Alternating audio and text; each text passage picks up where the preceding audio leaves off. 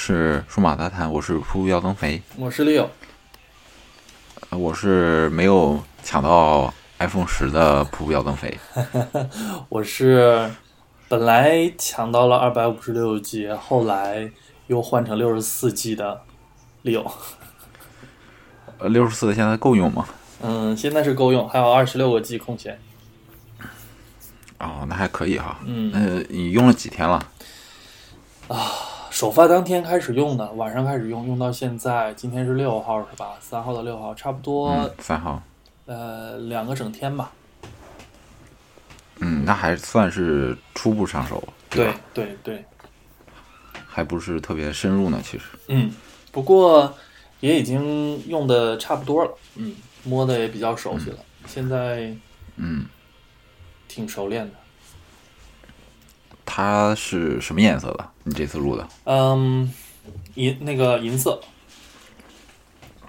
银色，我想特别想知道它的不锈不锈钢的中框会划伤吗？会，会。因为第一特别明显第第二天我在那个把壳拿出来擦了一下的时候，其实发现有一个小磕伤，然后其实仔细看吧，它这个就跟那个 Apple Touch 那个很像，就背面抛光的那个哦很像，就是每个人都有不同的磨损方式。啊、那你是裸奔还是套壳？套壳，硅胶壳，套壳，嗯，硅胶壳，官方那个？古兰的，哦，今年苹果这个官方的壳都涨价了，发现了吗？是基本上都涨了一百对，呃，哦，也没有那没有那么大了，啊。涨了三四十块钱吧。是看起来就是升了一个升了一个级，就是从两百多变成三百多。是是是，壳都快用不起了，是怎么办？嗯，无线充电配了，无线充电配了吗？没有没有，目前还没配。其实其实本来就直接想那个最终拿 AirPower 的方案算了，就不要再折腾其他了。啊，对你非官方的那种东西用来用去，假如说升级了，那个固件没跟上，或者是有点什么闪失，其实也是挺折手的。啊，就像你上一期说的那个马自达那个事儿哈，对对，嗯，我前两天遇到一个那个大众零度的车主，嗯。他原来用五 S 嗯。老系统，嗯。跟那个车内蓝牙连的好好的，嗯。但是换了 iPhone 八以后，嗯。他微信的语音只要连上车载蓝牙，嗯，呃，播不全，自动就断了哦这样，那还挺痛苦的。啊，就像应该是一些小 bug 吧，系统上的小 bug。嗯，是感觉跟你，呃，跟你的和你的这设备跟马自达连接情况差不多，对对对，因为我们其实嗯在网上找也也有好多客户也出现这种问题。嗯，是。那其他配件呢？除了入了一其款壳他，配件儿就没入了。对，因为现在想一想还要再等一等吧。那个嗯目前因为我们是我手里边十二瓦充电器还比较多，所以暂时就没有入快充的方案。嗯嗯嗯，而且啊，就你是用 iPad 的那个，呃，对对，不是不是，iPad 不是给十瓦吗？然后其实之前很早的时候就入了很多十二瓦的充电、充电器，所以就暂时没有什么必要了。对，嗯，然后从笔记本那官方的边，笔记本那边其实也入了九十九的小米四十五瓦的那个 USB Type C，只只缺一根线而已。哦，嗯，哦，我觉得那个性价比很高一点。是，而且是九十九，上期我们也说了嘛，九十九的还送一根 C to C 的线。嗯嗯，嗯，我觉得这次这个 iPhone 十还是最好有个壳是吧？对，最好有个有壳。这次这个设备碎一下，这个价这个 哦。代价太大了。用我一个同事的话来讲，他他也是第一天，他是在台湾第一天也是收到 iPhone，但是他一直没敢拆，他一直在等着他的壳，因为那个台湾他没有 Apple Care Plus，对，所以的话他就只能买一个三防类的壳。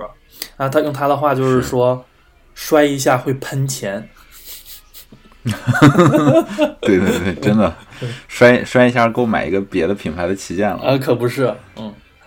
嗯，那我们除了官方那个壳，嗯嗯我哦，我我先推荐一个那个 OK OK，这要讲到这儿了哈，哦，我我先推荐一个那个 Tech Twenty One 的壳，嗯嗯，正好双十一嘛，是啊，它也会搞活动嗯啊，就不到两百块钱对，啊。我这最近这这这段时间，除了用官方壳，就是用这个 Tech Twenty One 的壳了，嗯感觉还不错嗯嗯，啊。我其实是从五 S 到六 S 都有用那个 Tech Twenty One 的壳，对，有点那个审美疲劳了，所以后来就直接入了官方的壳。官方的，嗯嗯嗯。好，是我们官方的确实，我们这一期那个既然都是开场就直接入呃呃从 X 入手了哈，iPhone Ten 入手了，那我们就系统的从头开始讲一讲。好，嗯，呃，基本上开箱那边都不说了，直接拿上手吧。上手其实，嗯。嗯、拿起来以后觉得这个手机特别沉，嗯，就相当于说跟八 Plus 的那个感觉，拿在手里沉甸甸的感觉一样。嗯是，然后呢，它给人就是握在手里边特别整装，就是像对，呃像一块儿石头的那种感觉。嗯，不散，对，不没有那些吱吱说实嘎嘎的。话，是是，说实话还相对来说还是比较精致的，是不像当年五 C 出的时候就被喷的那么厉害，是。然后呢？对不起旗舰这说法。对对对，嗯，从它这里边的功能开始说吧。那激活以后，激活那一瞬间，真的那个屏幕刷亮起来的时候，真是哇！还是挺有全面屏的经验感的哈。对对对对对。那很多人都爱说那个刘海儿刘海儿，我觉得嗯，挺挺好的，没有什么不适应。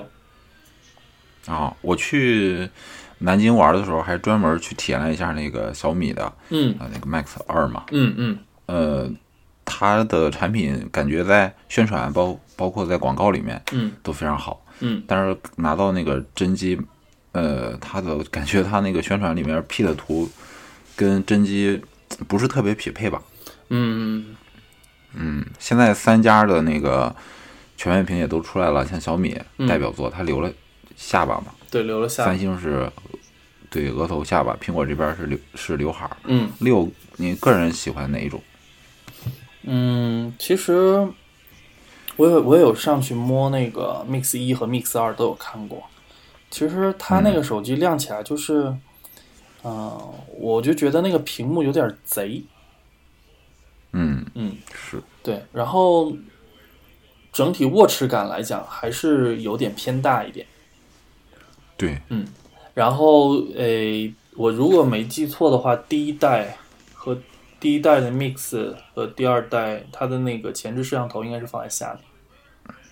是，放在下面的话，这样就会把人拍的比较胖一些。对对对，嗯女生估计不太喜欢。对对对，那如果你要是想拍的话，可能还要转九十度，不对，转九十度甚至一百八十度去拍，这样可能会好一点。是是，嗯嗯。然后这个方案可能是没办法的办法吧，妥协一下。对，那三星的那种，其实我不是三星的粉儿，所以对它的设计，嗯，因为之前呃 Note 七那时候出来的时候觉得还不错，嗯但是后来渐渐它所有的这个形状也都是这个样子，然后也也也渐渐的无感了。嗯，摸在摸在摸在手里边倒是挺挺圆滑，前后就是类似于是弧形对称的那种感觉。对对对，嗯嗯，但是它因为它那屏幕是曲面儿屏，嗯，你滑到旁边的时候，我我我总是有种感觉会误触。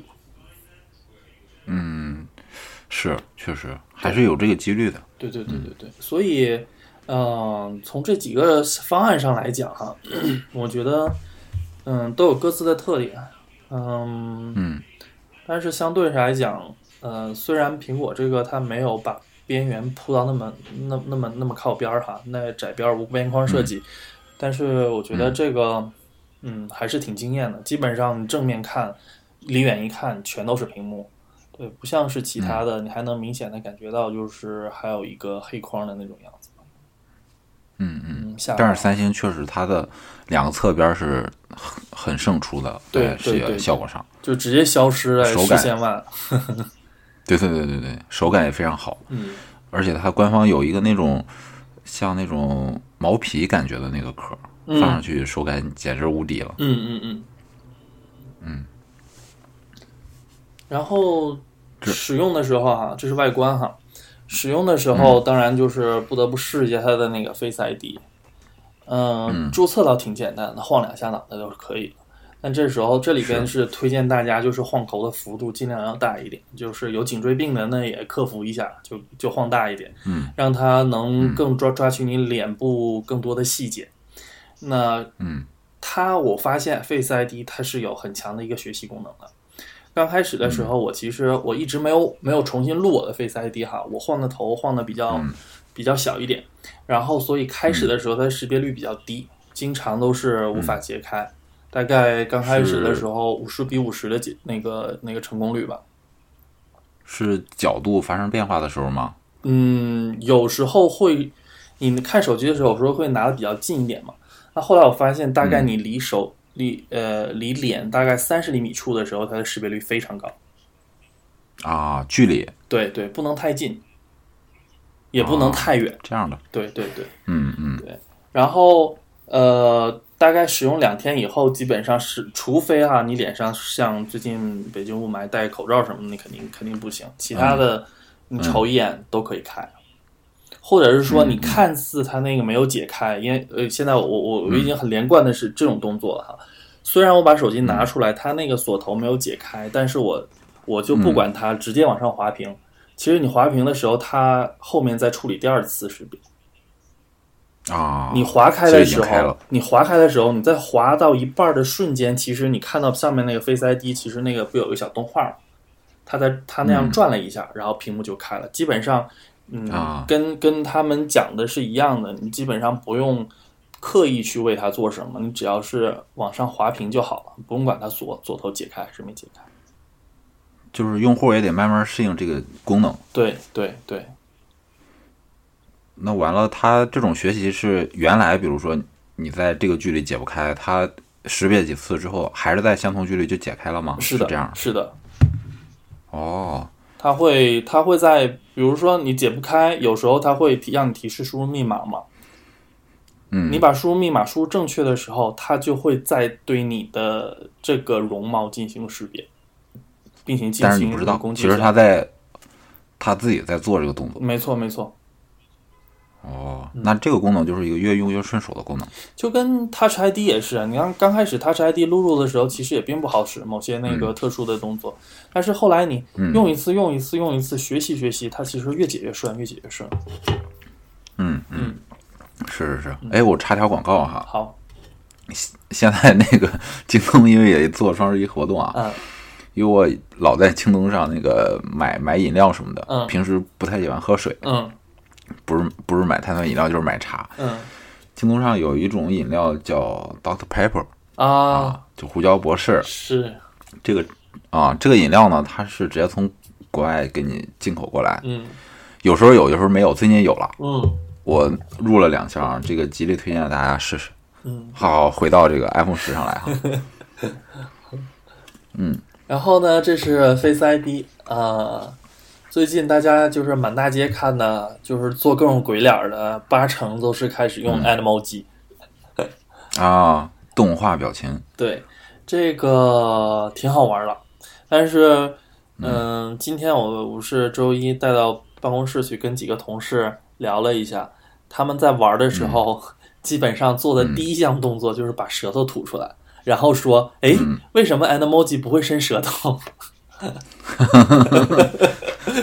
玩的太开了啊！对对对，然后这个事情好像，嗯，三个同事有两个同事这样做了，然后还向我提出疑问，然后我说，嗯，你舌头不算是脸部肌肉，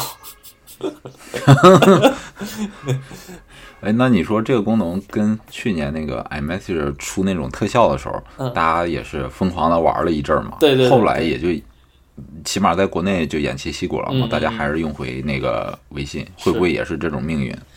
嗯，其实我觉得这看是一个那个，嗯，程度吧，就是说推广程度吧，就是看现在 iPhone Ten 火爆的程度，可能大家能能够玩一段时间，而且这个 Animoji 现在其实也可以给那个非 iPhone 用户发嘛，就相当于说发彩信嘛，很麻烦的是，很贵，对对对。对。对，我觉得 Animoji 如果是微信可以 support 的话，这个会能火一阵子。现在他们不都是先发出去，然后把发出去的那个动画表情，嗯。存成一个小视频，再从微信里发吗？嗯，但是那个好麻烦，因为不会不会自动放，你要点一下才可以放，这个有点那个比较麻烦。嗯。是是是，虽然苹果慢慢在给那个 iMessage 加功能，嗯，但我觉得在国内还是很难跟微信抗衡的，是是，锁不住，没有没有特别核心的功能锁住用户。对对。然后现在那嗯个像 Snapchat 不是有跟他合作做了一些，比如说脸谱啊或者什么的。我想后续渐渐 API 开放了，微信这种成天斗图的，我估计肯定会用。是是，嗯现在有一个第三方的神器嘛，嗯。就是腾讯出来的叫天天 P 图的那个软件，啊，它它可以呃借助那个 iPhone 十的前置摄像头组去做那个京剧换脸的效果，哦。你只要晃一下头就可以了，哦。非常酷炫。嗯，OK，但是更多的功能，估计现在产品经理也都在发愁，对吧？你你怎么利用这个 iPhone 十上最大的这个特性嘛？嗯它这个前置摄像头组，嗯。然后这是 Animoji 哈，呃，后面就关于就是使用上的一些体验了，就是我在我在使用的时候，基本上一半的程序没有嗯没有适配，嗯。嗯，有一些适配的程序看起来像适配了，但是有一些是草草的适配，就只是说嗯有一些只是把界面扩到屏幕外边，但实际内容还是显示在那个它规里边儿规定的范围之内。对，对啊还是有还是有个下巴，不像是嗯、嗯，我看一下那个那它只是填充了，那它只是填充了背景色而已。对对，像微信，你在微信里边去读一些文章啊什么，它其实是可以一直到底，就感觉啊拿着这个屏幕做了优化了。对整个浏览效果就是，哎，这怎么就是感觉上就是消失在你你视线下边了？那你就往上滑，这整个嗯就感觉是阅读体验比较好一点。好一些哈，嗯但我觉得这里面有有有一个 app 有优势，嗯嗯，就是天猫可以不用适配。对对对对，你懂了哈。那有两个 嗯耳朵部分就小耳朵嘛对对对，嗯对对对对，嗯呃，天猫那网上不是天猫、淘宝的确，他们程序也适配了。网上不是传说，如果你用了 iPhone 十，嗯你的壁纸最好的是哪个吗？嗯，蝙蝠侠，六，你这是对对对对对对，直接就小耳朵，对。完美适配。嗯然后这几个双十一闹得特别火的 APP 都有都都已经适配了。嗯对。然后呢，还有一些几个大厂的呗。对大厂的，然后只要是国企的厂子，基本上就别想了，都没适配。啊，嗯哎，想这想到了，想到了。嗯然后呢，呃，目前还有一些程序还处于闪退的状态。这个其实，嗯有些程序在、呃、升了 iOS 十一以后就一直在闪退，到目前来止没有更新。嗯对，比如说木吉，到现在还在闪退。啊，嗯，那没办法，只能等了。对然后它里边有一些改动哈，就是在输入界面的时候，切换键盘、切换输入法的时候，它那个按钮和听写的按钮，它是放在键盘再往下，就是如果大家用普通的 iPhone 的时候，就是放在 Home 键那一排。啊，对。相当于多了一行。对，但那一行它就是感觉有点突兀，这是第一。第二的话，就是因为那个位置不是很好够，你拿手机因为重心的原因，你怕掉，所以你可能摸在中下部，但是你使拇指再往下够的时候就不太好够了，所以那个在切换输入法的时候会比较麻烦一些。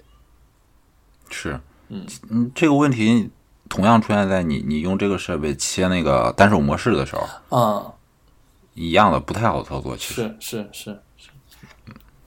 然后呃哦，说到单手模式，应该就我们在讲那个 reachability 吧，就是那个嗯呃，让屏幕就像 Home 键轻拍两下，然后屏幕下来一半嘛。这个里边要在那个在辅助功能里边自己设一下，然后它的操作呢，我才掌握，就是因因为 iPhone Ten 它下面其实基本在任何时候都有一条横线，那要从那个横线位置一直向下拉，拉到手机的边缘处松手，这样的屏幕才会拉下来。对，嗯，对对对对，感觉那个辅助条跟原来的 Home 键差不多，嗯嗯对吧？嗯嗯，还是挺明显的，因为你打开一个程序，它辅助条就一直出来了嘛。对。有些人觉得那个好像就觉得它当当当时呃占很大地方，但是时间久了也没觉得它有什么特别。习惯了就对。对我我还跟人一块儿试过，说看能不能通过设置把那个辅助条给调没嘛，嗯因为有的人觉得那儿有个条不是特别舒服，嗯但是我觉得初代肯定，嗯、感觉苹果不会让它没有，嗯，因为它要帮用户完成一个过渡嘛。学习的过程。但是用，对对对，我觉得用两三年之后，这个东西有没有啊，还真的就不是现现在这样初代这么必须了。应该不用两三年，我估计明年 iOS 十二的时候就已经没了。对对对，其实它放不放那个条没什么作用嘛，对吧？对对就是一个视觉辅助嘛。对你比如说，就像我们 iOS 六升七的时候，很多东西都是为了嗯，让你从拟拟物化或者什么转过来的时候硬加在上面去。对后来渐渐的都是一些手势了，嗯，对对对，是，这是程序部分哈。然后另外一点值得、比较值得提的就是，嗯，这段时间我是，嗯、用了两天，今天是完整上了一天班。啊、往常的情况下，我用 iPhone 六的一个体验就是一路上听着播客到公司，大概嗯四十分钟到一个小时。这时候到公司坐下来的时候，电量已经百分之七十多了，就从百分百到百分之七十多了。然后到中午十二点的时候，可能是五十、四十、三十，就那时候就必须要再充一次。下午充满了再回家，大概是这样的一个过程。嗯，那今天一天基本上就是我到了四五点钟的时候，还有百分之七十三的电。嗯那啊、感觉你这个手机的电池其实是处于壮年时期，对。像你六 S 的电池就是五六十岁的男人嘛，对，六 S 的电呃六的电池其实力不足。其实年初的时候刚换一个新电池，官方换的，官方换的整机交换整机，所以那只只能说它的主板和线路耗电还是哦大了。不过要讲一讲一句的，就是 iOS 十一点一出来之前，iPhone 六是极其耗电的，但 iOS 十一点一升了以后，它对 i 啊、iPhone 六呃性能优化了非非常多。啊，嗯，iPhone 六还是六 S？六六 6S 六，哦，iPhone 六对啊对，六已经给我爸，啊六 S 已经给我爸了。哦，这样 对，OK，嗯，然后所以就是说一天呃中度到轻度使用的话，电池应该是没有什么问题的。嗯，那你这两天有经过周末吗？因为周末咱们用手机是相当于重度使用嘛，对上班还是轻度使用。呃，我我昨天晚上其实一直有在用手机，大概从呃八九点钟一直玩到十二点，嗯，电量基本上从百分之四十一直掉到百分之十，所以嗯还蛮经用的。而且其中基本上不是刷、呃刷一些网页啊、看视频啊，就是不停的聊天儿，大概就是这样的一个过程。嗯嗯嗯嗯，那就是说这个 iOS 十一其实还是给这个 iPhone 十优化的比较好。是对吧是，你看，你看七 Plus，还有什么六 S，刚升 iOS 十一，其实耗电量还挺大的。那没错，没错起码在不少用户上出现了，不是绝对都所有机所有的设备都出现。没错，没错，嗯，但是这个里边也得益于说，呃，在这么小的体积上，就是基本上跟 iPhone 八差不多的体积上，塞了一个比嗯。八 Plus 容量还大的电池。嗯，我记得 iFix 拆解完容量是两千七百一十六，大了一点点，大了一点点，呃，十位数大了一点。大了一点，嗯，对，而且它的形状也比较特别。呃，是一个跟我们之前那个图，呃，网上露出来的图是一样的，是个 L 型的电池，那实际上是切了两个正呃两个长方形，对，嗯它不是一整块儿的，是两两块儿拼起来的。对对对，两个电池包，嗯嗯这样做，它的工艺难度应该会加大吧？嗯，其实这个工艺难度应该这应该很成熟了。比如说从 MacBook 上来讲，从 MacBook Air 那个时候，它也做过一个梯田式的电池。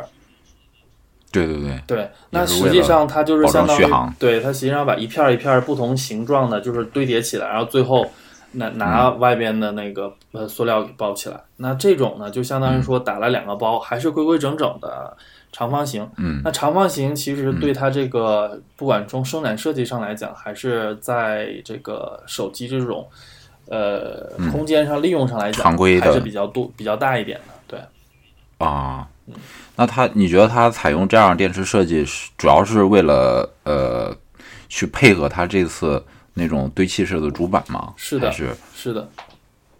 嗯，因为它是它主板这次应该应该是应该是这样。嗯，其实苹果知道 OLED 的一个耗电的情况，还有它已经知道说，它既然要把 iPhone Ten 换放成一个就是标杆类的产品，它一定要比八和八 Plus 要提升一个一截儿。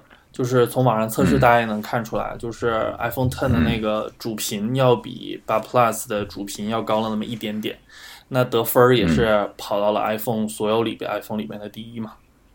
对最高的？对，所以这些东西包括还有就是 Face ID 这些东西，全都是要耗电的。嗯，所以，所以它而且 Face ID 无时无刻都在工作哈。嗯，对，所以它这边就是一定要给 iPhone 留了一个大的电池。那主板这部分应该是为了电池妥协做出来的。啊，对，配合一下，相当嗯，于没错，没错。对，那它这次呢，基本上我看应该是在手机业界中第一次使用了那种堆砌式主板。这个大家可能不太、嗯不太、不太形象啊。基本上你就可以理解为，嗯，它采用了一个三明治三明治结构的一个主板设计。啊、一般情况下，主板都是一个光板嘛，那正面或背面啊铺电子元件。当你空间实在是有限的时候，你就只能采用就是现在越来越呃时髦的一种三 D 的方式，就垒像垒乐高一样一层一层往上加。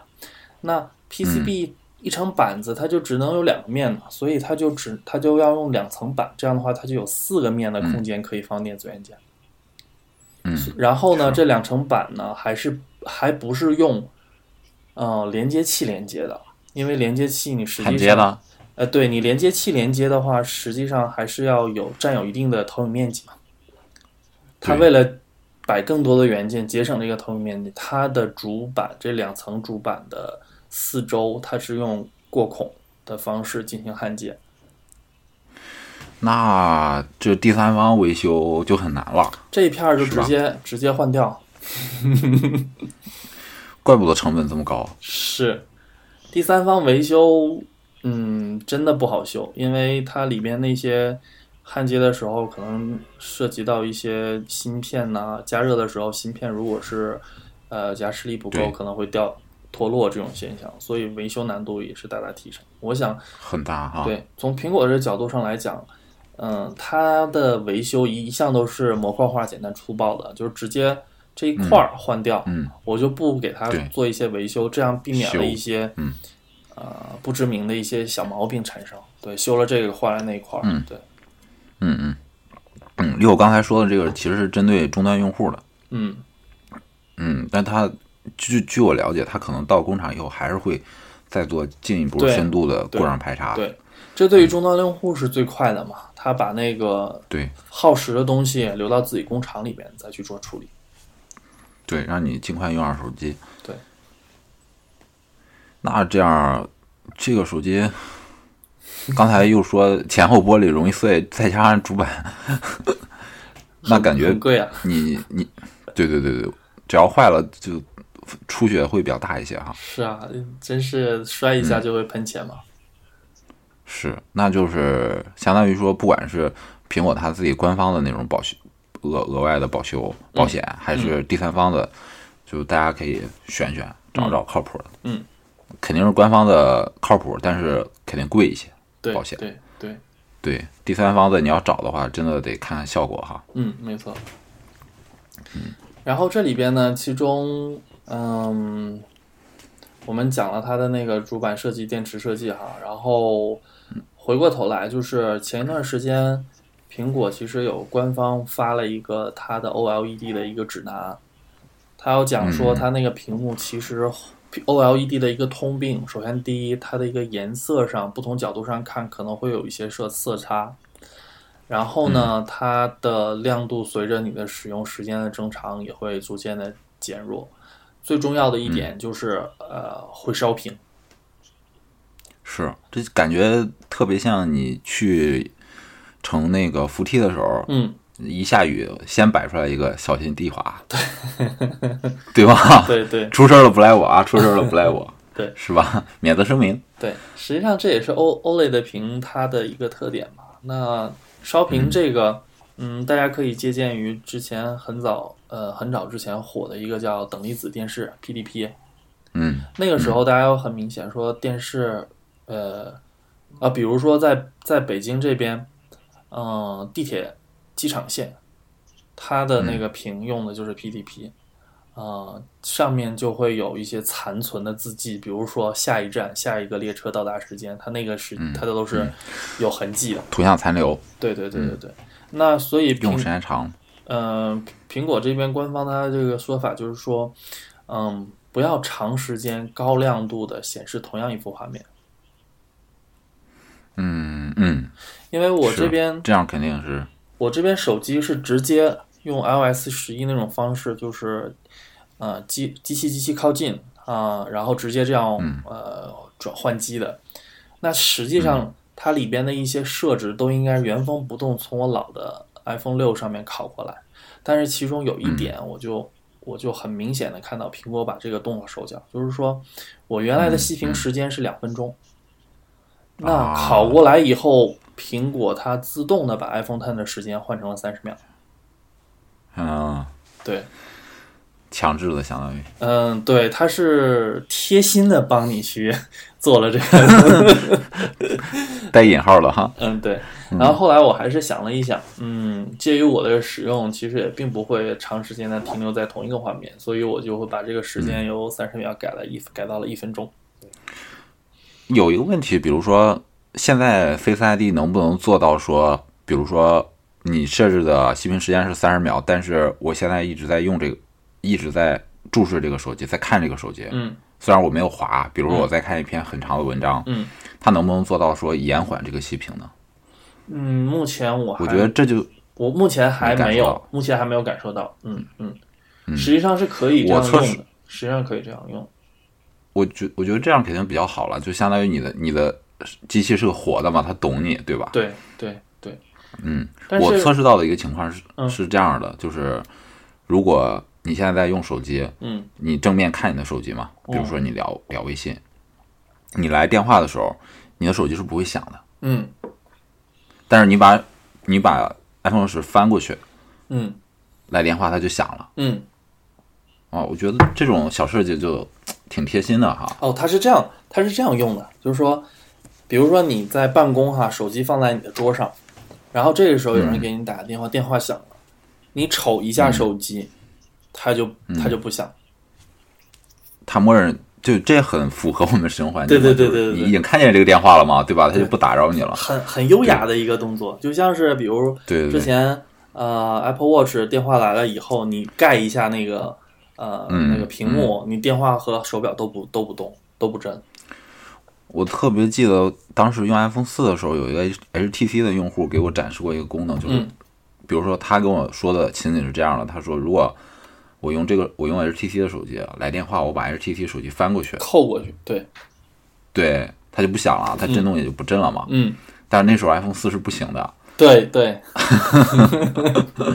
嗯，这都隔了多少代哈，总算是可以了。是是，嗯，但是另外一方面哈，像你说的那个条件，就是需要它的 Face ID 上面那些组件长时间的工作，嗯这样才能检视你是不是注视着它那个手机。其实也是蛮费电的。对，是是是，嗯说到刚才这种贴心的小设计啊，这次还有一个设计让我特别喜欢啊，嗯就是呃，LG 的手机其实从三四年前它有一个特性啊，就是你嗯跟 Apple Watch 一样嘛，你是呃只要敲击这个 LG 手机的屏幕，它就亮屏了，对吧？嗯那时候我觉得是一个特别好的那个设计啊，我还用过几天嗯 LG 的这个手机。虽然其他的方面可能不满意，但是我对这个操作特别满意。嗯，然后上手这个 iPhone 十的时候，我就发现敲两下可以，也可以亮屏，特别喜欢。但是有朋友提醒我说，其实你这么用是不对的，为什么？因为它只需要敲一下就可以了。哦，啊，就是你，比如说你现在你开会员，手机放在放在这个桌面上，嗯，你想看看通知啊，或者是看看几点了，你只要敲一下就行。对，其实这跟手表的使用方逻辑是一样的。你如果是翻过来手表没亮的话，点一下就亮了。对对对对，今年加的这两个小特性还是让我觉得挺舒服的。嗯，加进来以后但不过安卓用户就说：“哎，我们好几年前就有。，N 年前，对对，安卓用户人家一直都是这样的嘛。这个时候其实，呃，有时候晚上特别实用哈，或者是说你在办公的时候，手机一旦放在桌面上或其他方面上的时候，你要看时间或者看那些消息提醒的时候，这个功能非常有用。你像之前用六 S 的时候，你就必须要六 S 七，包括七也是，嗯。那你必须要嗯，摁一下 Home 键或者是侧键，或者是你把手机拿起来，对，抬起亮屏，这样的时候你才能看到屏幕上的通知。但这个时候很优雅，拿手指这样敲一下，亮了，看完就走。了。还有一个特性，我我我体验的时候没用出来哈，嗯。就是他网上有有网友提的说，呃，你来一条通知，如果不是机主去看这个屏幕的话，它只只是显示说来了一条通知，但具体内容不会出来。嗯，但是机主如果看的话，内容就会出来。是这个你有体验到有？有有，这一项设置其实是隐藏的，这个很棒啊。这是隐藏的。你要在 Face ID 嗯里边，它有一个底下有个选项不显示通知内容。哎，哦我不太我不太记得具体了啊，就是它的里边有个选项，就是说来通知的时候只显示哪个程序发了一条通知，但是内容是不显的。就就是嗯一旦是你凑过去，它认识到你的脸解锁以后，然后消息会自动展开。嗯嗯嗯嗯嗯，OK，啊，这个很好，这个嗯很好。对，嗯这个非常贴心。对对对，就感觉你手里这台冷冰冰的机器懂你有，了温度哈。懂你。对，懂你，有了温度，嗯，这是这是最重要的。对嗯对，后面的内容呢？后面的内容，后面其实我们应该是有一些拍摄的一些测评，啊，但是这两天其实嗯没怎么 没怎么太拍照片，只是嗯。简单的试用一下前面的 Face ID 做的一个、嗯。呃那个人像模式，嗯。它前面做 Face ID 做那个那个呃镜头做的那个人像模式，呃，嗯是感觉上没有后置做的那么那么好。嗯，它对那个背景其实远近有一定的要求。是如果你背景离你太远的话，它其实是抠不成功的。啊，它还是因为是算法的关系，不像那个后置摄像头是结合了两个摄像头的功能。对对，后边是两个摄像师，其实物理物理上面它其实就可以推算出你的一个那个。那像这种 Face ID，它其实还是要通过一个就是投射远近的方法来检测。如果是说你后面那个背景没有被打到它的那个 projector 那个三万个点的话，其实它是没有办法分辨那个背景离你有多远，该不该抠掉。所以这个这个是它的一个这个物理特性，就是一个成像原理造成的。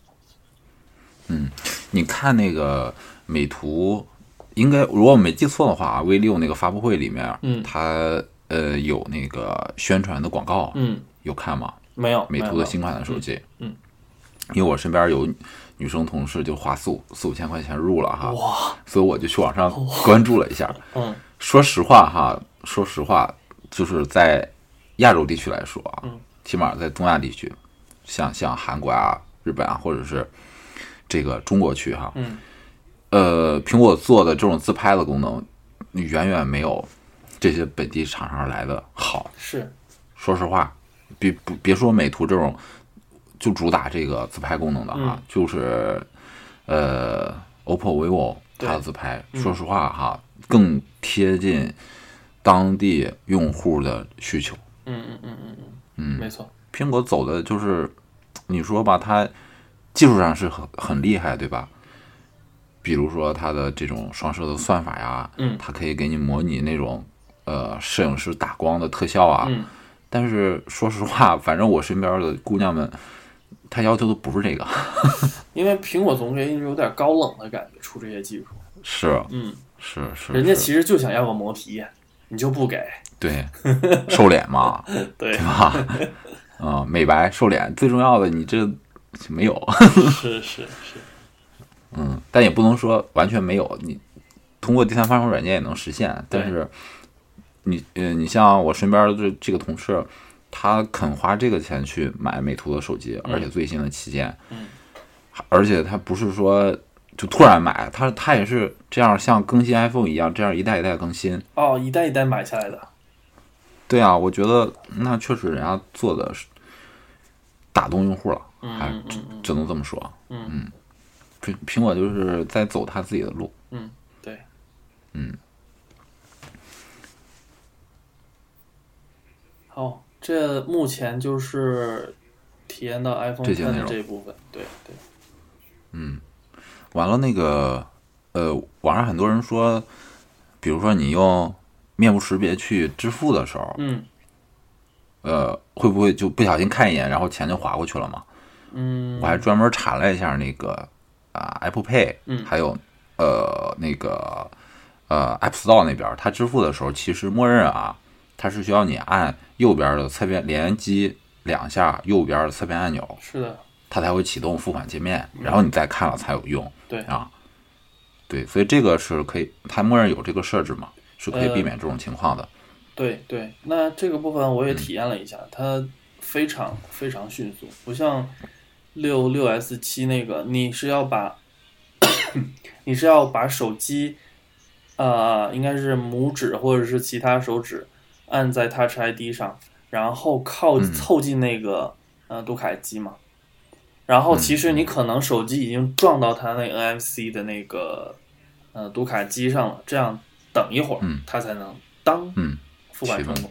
对那我用 Ten 的这个感觉是，我双击侧键，然后看了他看了我一眼，然后我把手他就已经准备好了，我把手机凑过去，其实没有到，大概能离那个读卡机还有一个一到两厘米的时候，手机已经震动提醒我已经付款完毕了。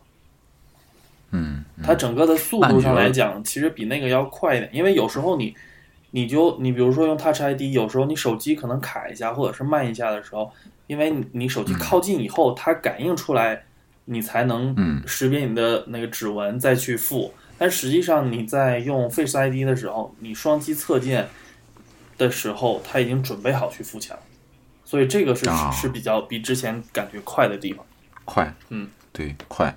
哎，那你觉得这个面部识别现在现在是苹果第一代做嘛？后面肯定会一代一代做下去嘛，对吧？嗯啊、因为官方也无数次出来辟谣说，我们我们没有什么后置指纹的备用方案，也没有什么屏下指纹的方案，嗯就就是一心要做面部识别了。嗯嗯嗯，呃，我没记错，六应该也用过第一代的五 S 的指纹识别，对吧？是是是，你你你如果回想一下当年那个第一代五 S 的指纹识别跟现在第一代的面部识别，你觉得这两个技术苹果哪一个完成度更高一点儿？哎，这个问题有点难啊。嗯，嗯我是这样觉，得对。回想一下，五 S 和六 S，六 S 算是第二代的 Touch ID，那它俩五 S 和六 S 的这个指纹识别让我感到了一个就是质的飞跃，就是速度飞跃非常快。对你有可能就是那个时候，嗯、屏幕都没看清，时间还没看清呢，屏已经解锁完了。解锁了，对。但 Face ID 这部分，你貌似看起来它你要等着盯着它那个锁头解开，可能大概有个一两秒的时间，但是实际上就是按照我刚才前面讲的那个方法，你你如果是习惯经常看你的手机，你直接去滑屏就好了，不用管它的那个锁头解开还是被解开。这样的话，体验上来讲，嗯，也不影响。也不是很也对，也不是影响。那目前看起来，我觉嗯得还是做的比较完美。嗯，就是还挺满意的。对如果是嗯、呃不考虑每升一代 OS 系统变慢的这种情况下，它现在这种状态，嗯我还是比较满意的。嗯嗯，因为我是这样想啊，就是，呃，你看当时 iPhone 六是一一个换机的大潮，对吧？是，起码在起码在呃大陆来说是这样，嗯就是你会发现苹果 iPhone 六那时候这个财报特别特别好看，嗯销量特别特别大哈。那这部分人可能很大一部分都在考虑今年入手，对吧？是没错。嗯，那嗯，今年入手呢，iPhone 十毫无疑问在好 N 多方面都是初代哈。嗯大家也都知道，苹果初代有时候完成度不会是那么的高嗯啊，就 iPad 呀，对吧对？iPhone 啊，嗯就这么多，啊 Apple Watch 当然也是了，嗯这么多产品都证明都证明这个问题。嗯所以如果，嗯，我觉得如果咱们，呃，观察就是相对来说吧，比其他人可能体体验的稍微更细一点儿，或者更挑一点儿。嗯，如果咱们满，咱们能大体上满意的话，那说明这个产品还是具有一定的可推荐度的，对，是吧？这个应该能说得通哈。是，嗯那这里面觉得最关键的两个技术就是全面屏跟 Face ID。对，嗯全面屏这个我让我如果让我说哈，就是我觉得三星跟苹果是就各有千秋，嗯我我我分不出来说这两个，但就屏幕观感上哪个更好？因为是呃毕竟是两个不同的方向。对对对对，但是说实话，我个人不是特别喜欢小米的那个设计设计方案哈。呃，那 Face ID 这边呢，因为最近这两天我在一直在观察微博啊、知乎啊，嗯这些呃动态啊，就是有很大部分一部分人喷的最严重的一个问题就是 Face Face ID 的可用度，嗯也就是说它成功失败比还是挺高的，嗯嗯嗯，嗯，所以这个对这个问题比较关注。但是感觉问完你的这个体验，咱因为咱们这期节目之前没有碰过，对不对？对，没没不，不像以前做节目，我们先碰一碰再聊。嗯这次我们是直接上来聊，所以感觉跟你聊完之后，呃，你的体验跟其他人还是差有有一定差距的。对对。啊、其实我觉得一个问题就是说，从媒体上的角度来讲啊，还有一些嗯很多客户，比如说在呃苹果店或者是体验店体验到的一些面部识别的这一部分来讲，因为他们都是一个短时间的使用，对，因为 Face ID 需要一定的时间去熟悉你的脸，是是，然后比比如说像媒体，它可能是很多人都在看这个手机，对大对。编大编辑小编辑，学习，对，他到时候就学乱了，对学不过来。嗯。呃，其实咱们俩之前商量的是是这个周六周日就做这个节目啊，是感觉压了两天还挺好的。嗯，有了点东西啊，对对对对对，往往后推了推，嗯因为咱们做这个节目的时候，其他的各种有台节目统一都放出来了，没错我也，都听了一下。嗯嗯嗯。另外一个问题就是，呃，感觉这次苹果还是还是不缺货啊，对吧？啊，这事儿说的可如果真是，嗯，如果你想买六十四的，对对对，我最上来我就先问你你的设备容量嘛，对然后你就说六十四嘛，我就紧接着又问说你这个使用使用够不够用嘛？对，完了，感觉如果你想要六十四的，还是非常容易约到的。没错，对，现在苹果官方不是提供两种那个购机方式嘛？嗯一个是你用它在线商店，嗯，它给你送货，但那个时间比较长了，大概是得三到四周，是吧？是，但是这个相对于 iPhone 七来说，还有那个 AirPods 来说，也挺快的。嗯，刚发售这一两天，然后从五到六周，马上变成三三到四周。四周，嗯，对，但是你如果选择去店内提货那种购买方式的话，六十四还真的很好约是。嗯。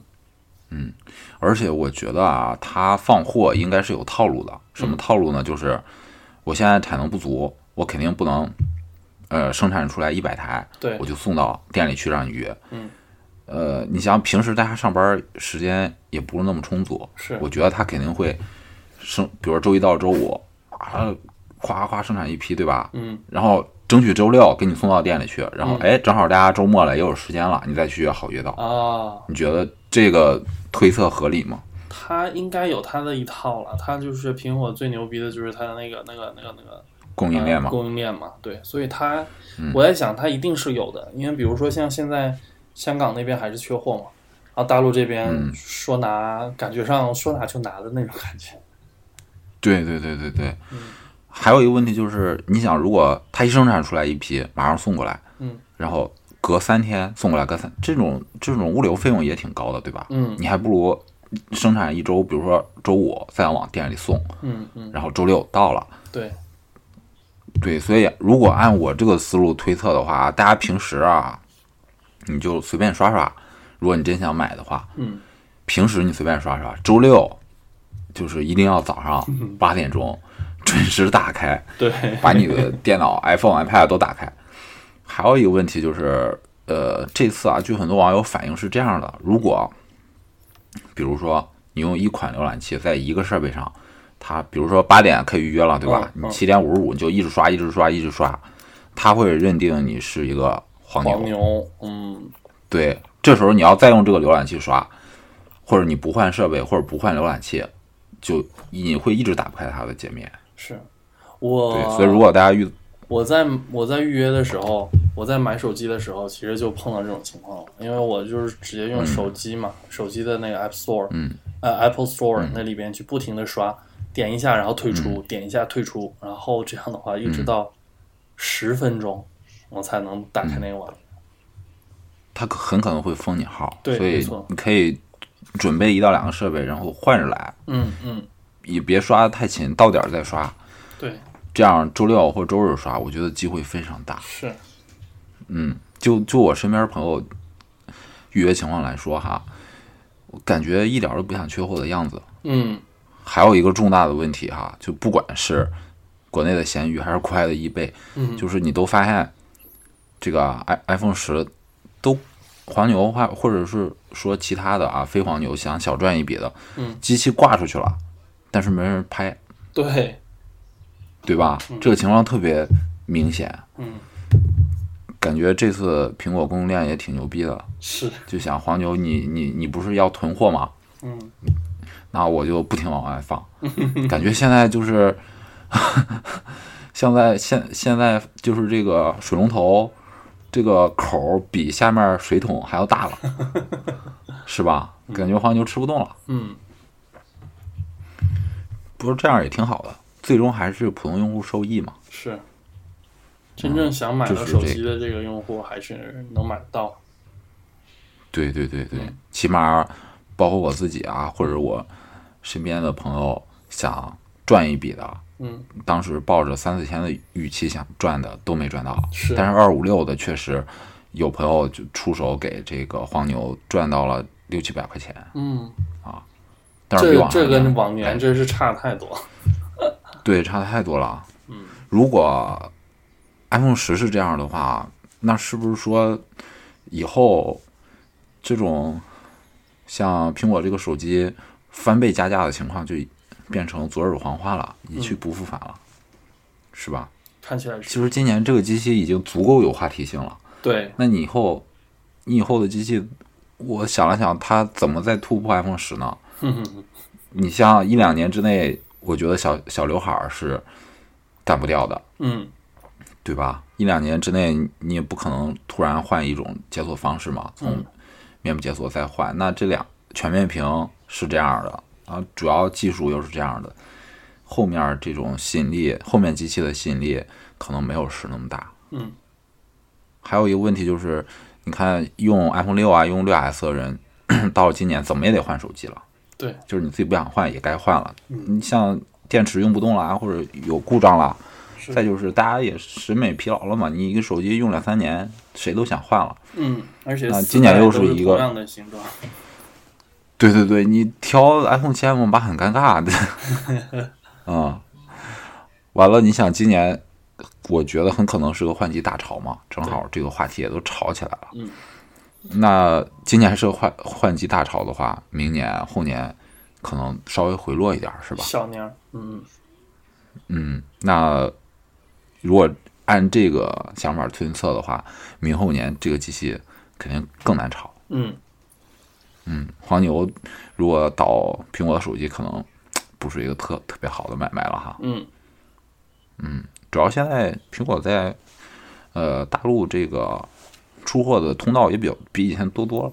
是，嗯，但是我觉得还是呃有一些机会的。嗯像那个 Tim Cook 不是呃做那个财报会议的时候，嗯谈到说接下来要关注中国二线城市嘛，并嗯并且说这个从二线城市已经收到很好的收益嗯啊。像我有个朋友，他都他们呃还有还在北京的，嗯他怎么办啊？他 他自己抢抢完之后呢，把这个机器呢发给那个在二三线城市的朋友，然后哦那边儿、啊再研发一起小抢购。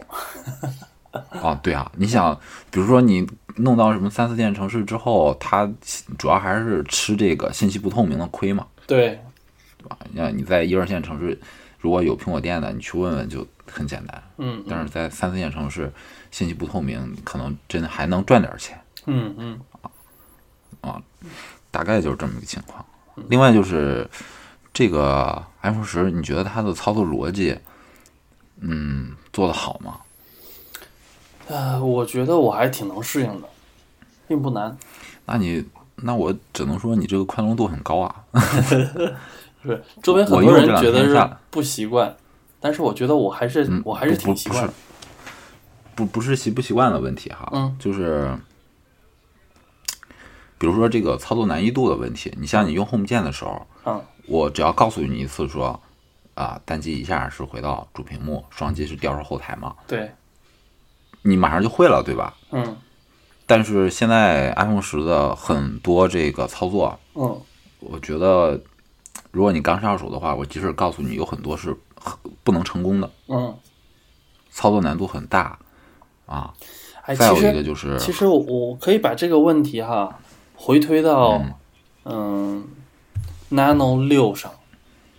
那我记得就是那块儿方的，很多人把它当做手表的那个 Nano，、对那个那个要用真得学。那个操作逻辑很难，就是怎样回到前一屏，然后怎样是下一屏上下调。我就觉得，其实从那个开始，我其实渐渐的对，就是从边缘滑呀，或者是怎样，就是有一个默认的感觉。包括 Apple Watch 也需要这样的一个，呃，靠侧边滑、上下滑这种东西。对，所以我我觉得从我从我用 iPhone Ten 上面来讲，那个并不是很难理解它的逻辑。嗯，就是学学习成本相比于会有啊会有 Home 键来会对要高嘛，对吧？对对，没错没错，嗯，比如说你、你你你你推后台这个东西，原本进了后台一推就没了，对不对？但是这一推，对其实没推掉，回主屏了。对对对，嗯很多人狡辩说说那个啊 iPhone 十大内存嘛，三 GB 的大内存，说说嗯不用推后台，或者 iOS 不用后推后台，嗯，这是两个问题，就是需不需要跟能不能，对吧？对，那你说需不需要？万一在百分之一，你你说大部分情况都不需要退后台，那我就在这百分之一我需要退的时候，我还是得知道这个操作。是，但是这个操作隐藏的实在是太深了，嗯而且多的那一步操作，嗯，你觉得它是为了避免专利侵权吗？是为了避免当当时那个 WebOS 啊，对，一个 WebOS 是对是推出这样的推出的，对。但是实际上，对对对你说要防止侵权，我也不信呐、因为其实，嗯、你的 iPhone 七八都是这样推的。那他为什么多加这一步呢？很奇怪呀。嗯，多加这一步明显学习成本很高，你你很难发现有一个人可以在你不教他的情况下学会这个操作，起码我没有遇到。另外还有一个，嗯同样同样的，比如说你把手机刚亮亮屏的时候，左下角是手电筒，右下角是摄像头，你点一下没两个操作逻反辑是反应，着的。你这俩点是没反应的。对，这个也是我要举的例子，就是为什么我觉得 iPhone 十的操作逻辑这上面，我觉它跟 Face ID 和全面屏相比，更像一个半成品。嗯，让我的感受啊，嗯嗯就是六刚才说的这一点，它的相机你是单指轻轻从右往左滑，还是可以打开的。嗯，但是这个手电筒呢，就不是，对。它是用压力感应去启动的，对对，用力用力很奇怪。三 D Touch，对对对对对对对，还有就是像，因为现在你如果从底部向上滑来实现这个回到主屏幕的功能，那它就把那个控制中心给挤走了嘛。嗯，那它现在把控制中心给放到那个右上角。右上角，嗯，我也觉得，嗯，欠考虑吧。我只能说，右上角以你这个手机屏幕来说，那你逼着我就是双双手操作，对，就原来用的很顺的一个功能，嗯，就没办法实现了。是，嗯，还有一个功能啊，就是因为咱们前面讨论过说，这个这个设备，咱起码咱们两个人都同意说，最好是套上壳嘛，对？对对，那肯定肯定每个人有每个人使用方法，我我们也尊重裸奔党的选择哈。嗯，但是有一个问题就是，对于咱们俩来说，如果这个设备套上壳之之后，你要在已经打开的两个程序之间切换，嗯。就是从左下角往右滑那个操作嘛。嗯，就是在那个底下那个横线上左右滑的那个，对，对对对对，这个操作不是特别容易实现。我发现，就我自己用的时候，就是成功率不是很高啊。其实我知道操作方式是这样，我理解了，我理解，因为是什么？这里边不得不提一点哈，就是说，嗯，如果我没记错的，就是那个 Tech Twenty One 的那个壳底下是有下巴，是连在一起的，但是官方那个壳底下是开放的。对对，所以如果说官方的壳，目前来讲，我暂时还没有遇到，就是说，嗯，滑的那地方不是很顺。但是用 Tech Twenty One 的时候，可能是那个位置啊，正好卡到那个壳的边缘，所以就不好动。嗯。对嗯，对对对。但是你，我觉得从身边人的反应来看，大家套壳用手现在用大屏手机套壳还是比较多的，没错，对吧？嗯嗯。那这样的话，就我用 iPhone 十也是用了，嗯，重度用啊，嗯我是上手之后一直一直一一直一直用工作关系嘛，嗯。对，一直一不停用，那就你就发现很多操作哈，并不像你你原来用 Home 键，就是只要告诉你怎么操作，你很快对就没有没有什么说啊，我知道这个操作还会失败，很难。这个你要很小心的去操作。嗯嗯还有一个操作就是，我现在在主屏幕，我要把后台呼唤出来，这个操作也很难。嗯，那如果是我现在在一个程序里面，我要换出后台，这个操作相对于简单，因为它有那个辅助条嘛，对对，对在最下面，对对吧？呃，那你看咱们前后举了这么多例子哈，嗯，这些例子如果你重度用的话，哎，老是失败，老是失败，我觉得还是在一定程度上挺影响我用这个。怀疑人生了是吧？对，因为我嗯用 iPhone 从来没觉得 有一种感觉，就是你你用不了这个设备嘛，对吧？嗯，驾驭不了，这不听你话。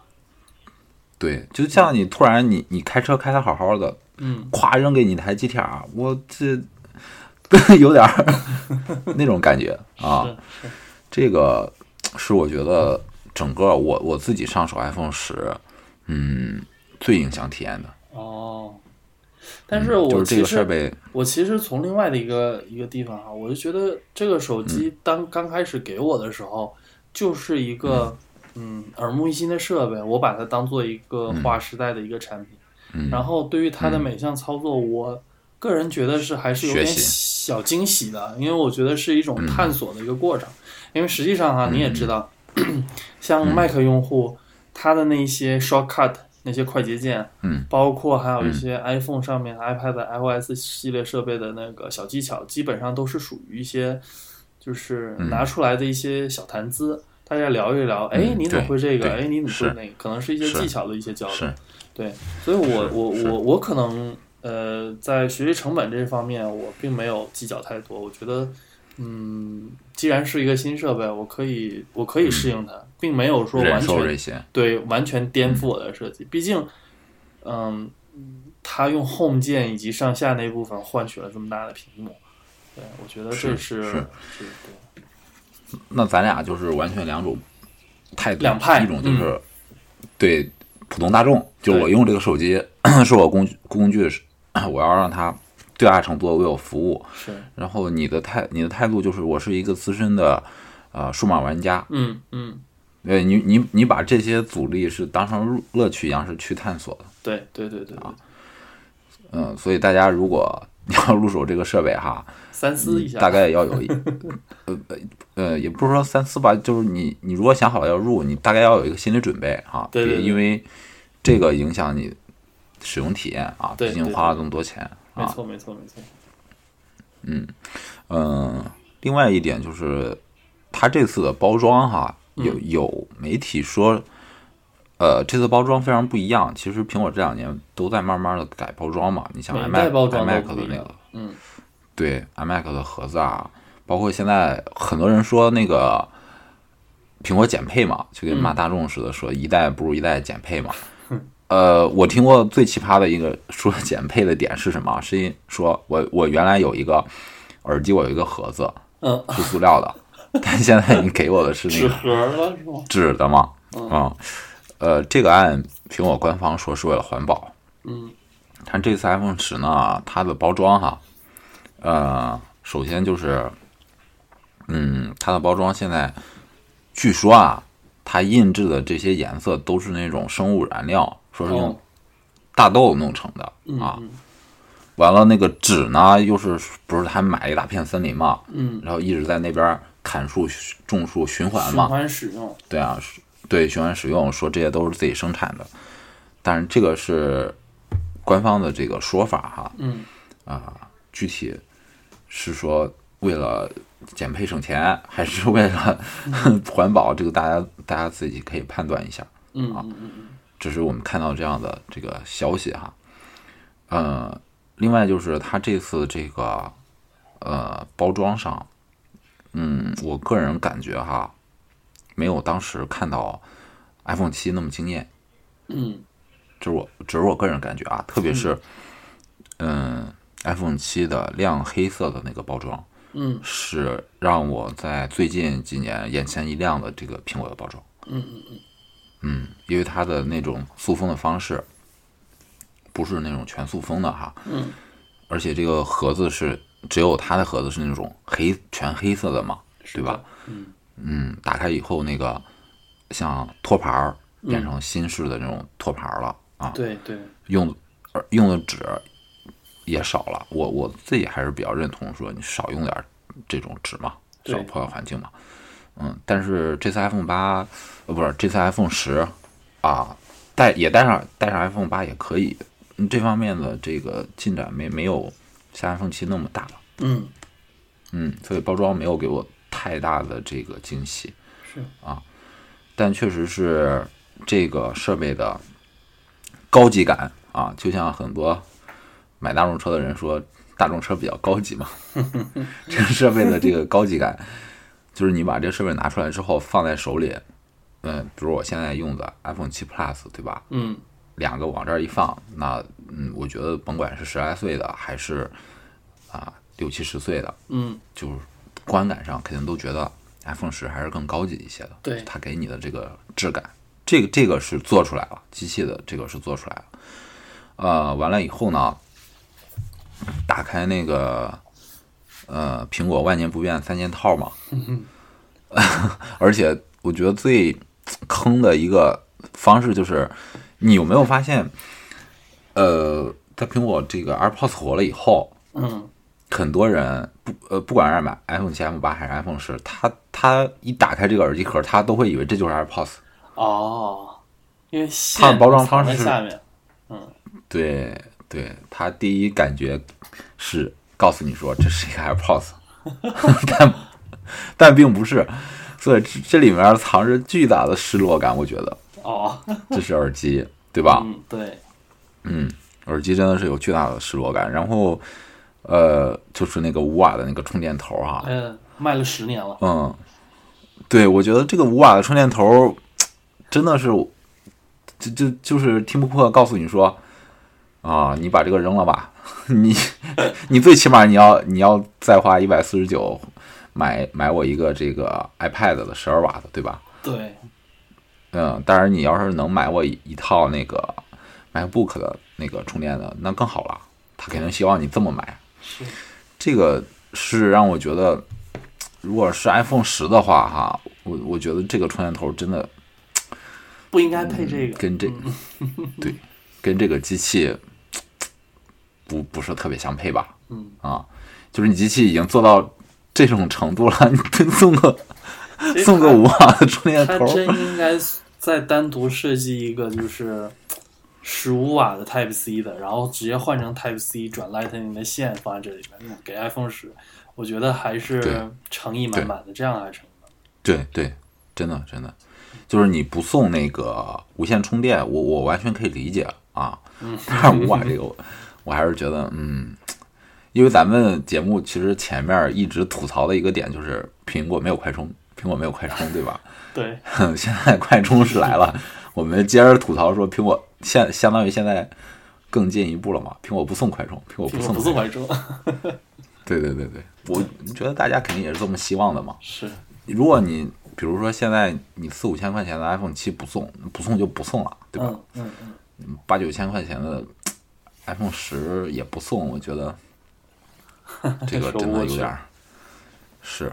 还有一点就是，咱们在前面提到过说它的那个延保嘛，嗯嗯呃，它这次延保其实涨了非常多的钱，嗯，没错，涨到什么程度哈？就是你现在买一台十三的苹果的本儿，嗯它的保修加到三年的保修，其实就一千六百块钱嘛，嗯嗯嗯，对吧？一五九八。现在这个这个 iPhone 十的 Apple Car 六应该买了，因为你肯对你我感觉你每个设备都买 Apple Car 吧是的，？是的，是的，对对对，它应我没记错应该是幺六八八是吧？没错，也就是说你，你 现在买的买一台苹果 iPhone 十，它的 Apple Car 是比你买一台苹果十三 Pro 的那个价格还要高啊！嗯，换句话说，幺六八八，其实你也可以买个其他的安卓手机了。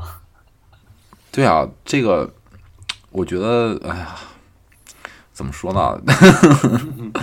涨得有点多吧，有点超出我个人的预期了啊我觉得如果是 iPhone 十的话，你你能像 iPhone 八现在八 Plus 吧，它的这个延保的官方延保的价格是应该是一千两百八十八，是吧？嗯嗯，我觉得涨到一千两百八十八已经不低了，嗯，但是没想到，iPhone 十出来，它的对它的延保是幺六八八，这个也是挺让我觉得哇，这个啊，不知道怎么评价吧，反正嗯，有很多果粉也在骂嘛，就是说要配件多赚我钱嘛，然后对，呃保险要多赚我钱。如果这样算的话，你想，如果六你入的是六十四的 iPhone 十，八千三百八十八，你再入一个幺六八八的这个 Apple Care，你再你再买一个三百多块钱的这个，你买的是硅胶的壳还是皮的壳？啊，硅胶的，硅胶的，它现在硅胶的壳已经涨到三百加了，对吧？对，没错，三百二十八，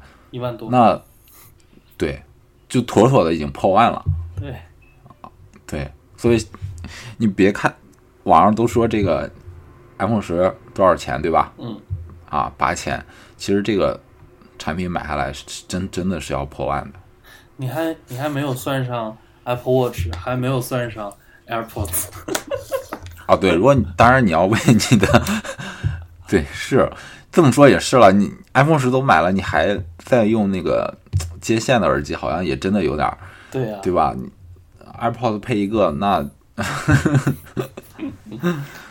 不过现在有更好的选择，就是呃，你双十一各大电商，嗯，比如说，呃，各大电商那个 Beats 官方的那个旗舰店，对，它的 Beats 叉的价格非常非常合适，我觉得。嗯啊，不一定非要入 AirPods 了，Air 那个 Beats 叉也是在现在如果七八百块钱能拿下的话，我觉得真的不错，可以可以动手，嗯，对，可以动手。那你这样其实还没有算那个无线充电，对吧？没错 对我，Apple 我觉得，对啊，你你 iPhone 十你入了，你第一个月没有入无线充电，第二个月没有入，你真的能忍住不试试吗？嗯，好像又不是特别可能。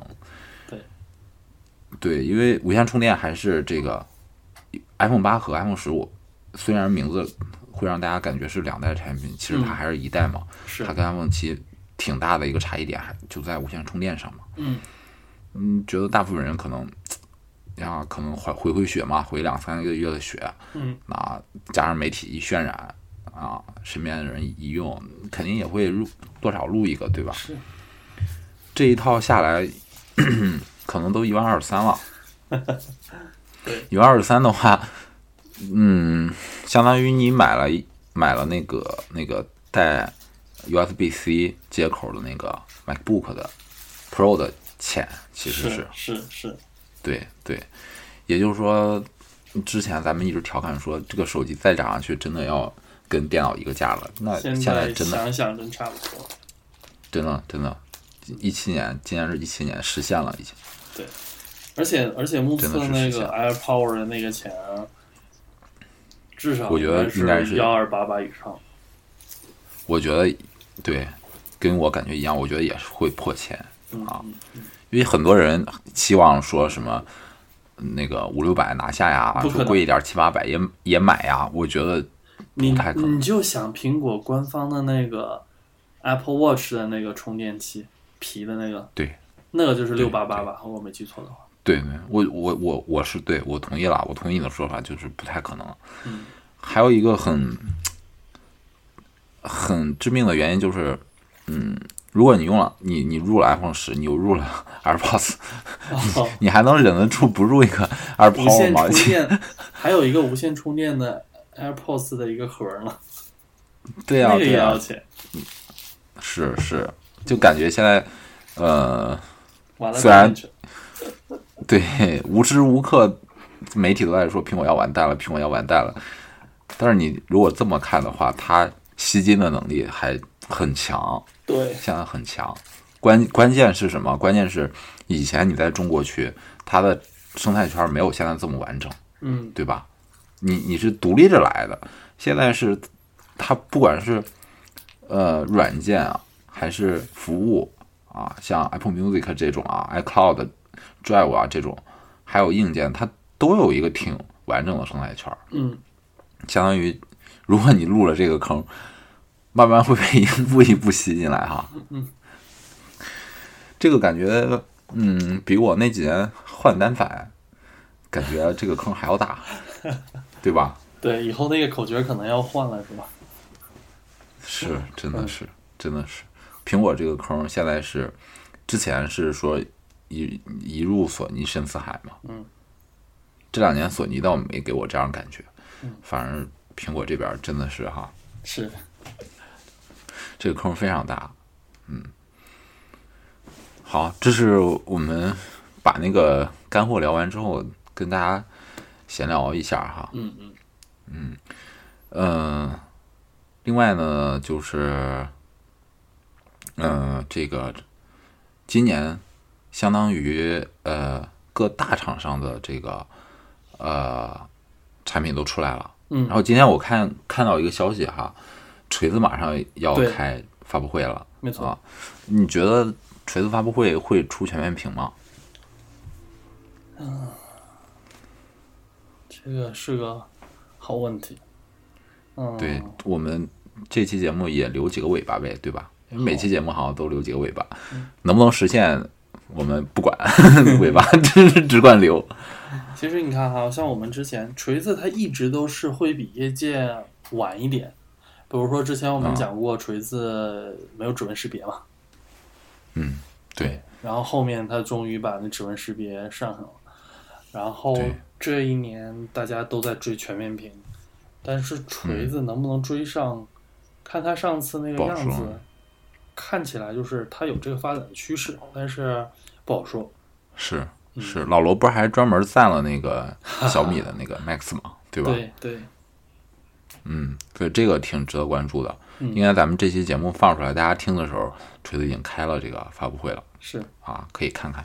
嗯呃，另外一点就是上期我们聊到那个六入那个 CS 杠五嘛，嗯马自达那个 SUV 哈，嗯，呃，我我想着是不是我们能，因为那时候你也是刚录没多久嘛，嗯。我们能不能在比如说开了两三个月的时候，嗯，再聊一个中期的这个使用体验？，嗯，好，对我我感觉，呃，你录那个这个车，包括你选的这个配置哈，嗯，应该是四五年，甚至感觉七八年不会打算换车的，对吧？对，没错，嗯。那也就相 相当于说会做一个，如果没有特别大的意外，应该是一个非常长期的这个使用体验了。是是，啊。然后这几天我换了，出手了那个大众的 Polo 哈，换了、嗯呃日产的那个轩逸啊，嗯新轩逸，所以下期呃应该开会开始跟简单跟大家聊聊那个轩逸的初步体验。上手，对对对对，上手上手，脚，对对对，上屁股上屁股坐嘛。啊，对对对，也就是说，呃，咱们现在有条件深度后续深度跟大家聊的就是都是两个日系车啊，是是是，是跟咱们之前做那个试驾的这个，这算是把那个承诺给兑现了，对吧？因为当时我六还是比较比较这个呃有分寸的哈，我我是在节目里放过话说，呃，我们会用那个钞票投票嘛。但是其实后来我看车的时候也看过法系，对还也看过德系哈，嗯，也看过日系啊。当时其实对日系的行驶品质还真的不是特别满意，还是还挺倾向于那个欧系的车的。嗯啊，当时就想，哎呀，如果真的入了那个。再再入一台欧系车，那不是相当于自己打脸了吗？不过还好，这个圆回来了，还是还是入了这个日系啊。所以后续呢，咱们节目应该呃会再加一些这个主题的内容，就是车这块儿的哈。嗯，好，那这期要不然我们就先这样。好，OK，好，大家下次见，拜拜。拜拜。